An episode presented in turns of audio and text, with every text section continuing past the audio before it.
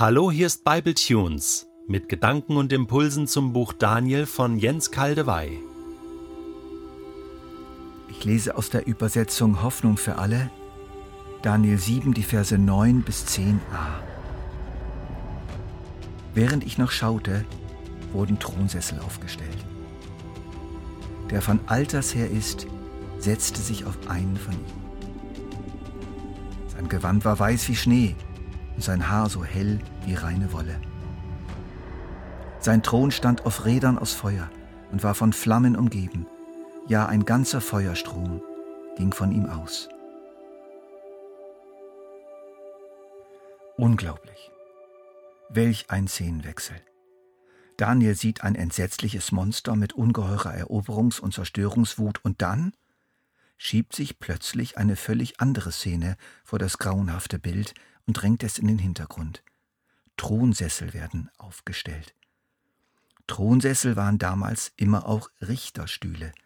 Das wird durch eine Formulierung bestätigt, auf die wir im nächsten Bible Tunes treffen. Nun trat ein Gericht zusammen und Bücher wurden geöffnet.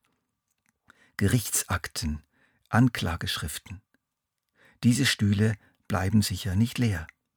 Wir können davon ausgehen, dass Daniel wegen des ungeheuren Gewichts und der Herrlichkeit Gottes, dessen Erscheinung er sieht, die anderen Personen, die sich auf den Rest der Throne setzen, gar nicht wahrnimmt. Woher weiß ich das? Von einigen neutestamentlichen Hinweisen. Johannes in seiner Offenbarung Kapitel 20 Vers 4 schreibt, Dann sah ich Throne und sah, wie denen, die darauf Platz nahmen, die Aufgabe übertragen wurde, Gericht zu halten. Es waren die Seelen derer, die hingerichtet worden waren, weil sie sich zur Botschaft von Jesus bekannt und an Gottes Wort festgehalten hatten. Sie hatten das Tier und sein Standbild nicht angebetet und hatten sich das Kennzeichen des Tieres nicht auf der Stirn oder auf der Hand anbringen lassen. Jetzt wurden sie wieder lebendig und regierten tausend Jahre lang zusammen mit Christus. Hier haben wir ebenfalls die Throne und hier haben wir ebenfalls das Tier. Es darf also mindestens eine Auswahl aus der Jüngerschaft von Jesus, aus der Gemeinde, mit Gott Gericht halten, und zwar dann, wenn Jesus zurückkommt. Ähnlich schreit Paulus den Korinthern in 1. Korinther 6, Vers 2. Wisst ihr denn nicht, dass die, die zu Gottes Volk gehören, einmal die Welt richten werden? Die ganze Welt muss im Gericht vor euch erscheinen und da gebt ihr solch ein unwürdiges Bild ab und seid nicht einmal imstande, über die kleinsten Kleinigkeiten zu urteilen? Die Details dieser Beteiligung im Gericht müssen wir nicht wissen, aber es wird passieren, irgendwie. Nun sieht Daniel jemand, der sich auf einen dieser Throne setzt. Es ist eine Erscheinung Gottes. Solche Erscheinungen Gottes waren und sind selten. Wir dürfen sie nicht verwechseln mit Gott selbst. Denn Paulus sagt in 1 Timotheus 6,16 ausdrücklich, dass Gott in einem unzugänglichen Licht wohnt, er, den kein Mensch je gesehen hat und den kein Mensch je sehen kann. Manchmal manifestiert sich Gott aber und hüllt sich ein in etwas, das wir beschreiben und verstehen können. Und dabei offenbart er uns einige seiner Wesenszüge. Wir wollen gerade an dieser Stelle nicht zu schnell vorwärts gehen und uns die Beschreibung Daniels näher ansehen.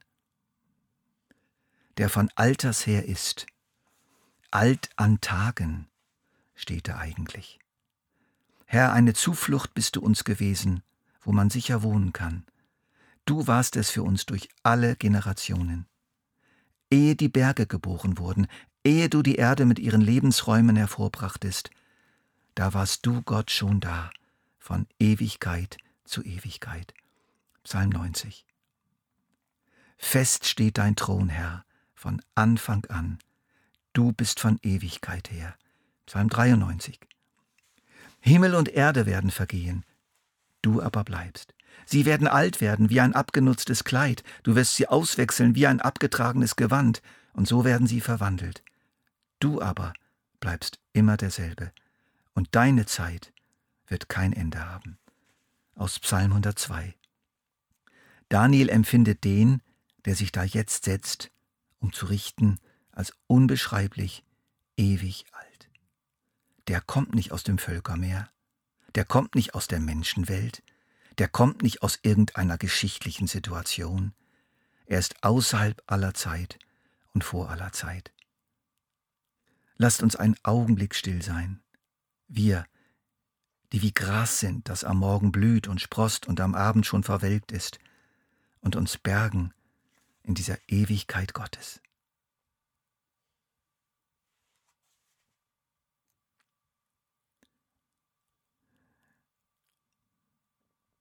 Sein Gewand war weiß wie Schnee und sein Haar so hell wie reine Wolle. Immer wieder, in zahlreichen Visionen von Gott, Jesus und den Engeln, stoßen wir auf dieses Weiß. Es symbolisiert charakterliche Vollkommenheit. Da gibt es kein Fleck auf der Weste. Die bei weltlichen Herrschern so häufig anzutreffenden Flecken von Stolz, Ehrgeiz, Selbstsucht, Machtgier, Lüge, Korruption sind hier nicht zu finden. Dieser Richter ist vollkommen unbestechlich und vollkommen gerecht. Milliarden von Engeln um seinen Thron können von Gott bezeugen, was eine Reihe oberster Beamter, wie wir es gehört haben, von Daniel festgestellt hatte. Er übte sein Amt jedoch so gewissenhaft aus, dass sie ihm nicht das kleinste Vergehen nachweisen konnten. Er war weder nachlässig noch bestechlich. Welch ein Gegensatz zur blutrünstigen, machtbesessenen Bestie. Der Thron dieses Gottes stand auf Rädern aus Feuer und war von Flammen umgeben, ja ein ganzer Feuerstrom ging von ihm aus. Welch ein Bild! Die Rede am Thron finden wir auch bei den großen Thronvisionen Hesekiels in Hesekiel 1 und 10. Sie sprechen von Beweglichkeit, von Allgegenwart der Herrschaft Gottes.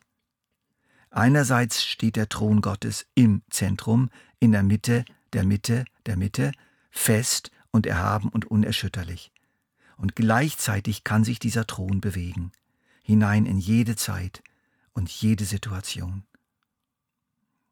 Das Feuer, die Flammen, stehen einerseits für die verzehrende Heiligkeit Gottes, aber auch für die explodierende, ausstrahlende Lebensenergie Gottes, die alles belebt und erhält, ähnlich wie das Bild vom Strom des Lebens.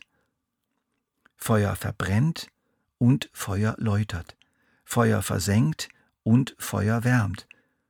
Die ewige Glut Gottes erleuchtet und erhält und ermöglicht Leben. Sie kann aber auch vernichten. Es kommt auf den Zustand an, in dem sich das, was sich diesem Feuer nähert, befindet. Johannes der Täufer stellt Jesus als den vor, der mit heiligem Geist und mit Feuer tauft.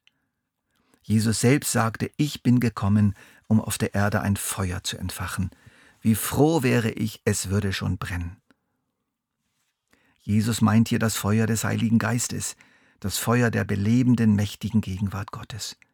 Und so beschreibt Lukas das Kommen des Heiligen Geistes zu Pfingsten so. Gleichzeitig sahen sie so etwas wie Flammenzungen, die sich verteilten und sich auf jeden einzelnen von ihnen niederließen.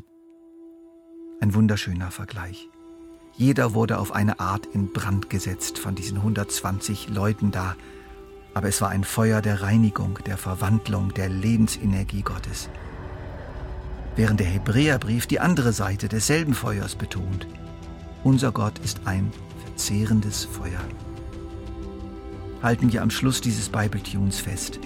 Nach dem schrecklichen Ungeheuer, welches in unserer Zeit für eine Zeit wirkt, sieht Daniel den, der immer schon in vollkommener Gerechtigkeit regiert und alles mit seiner wirksamen Energie erfüllt.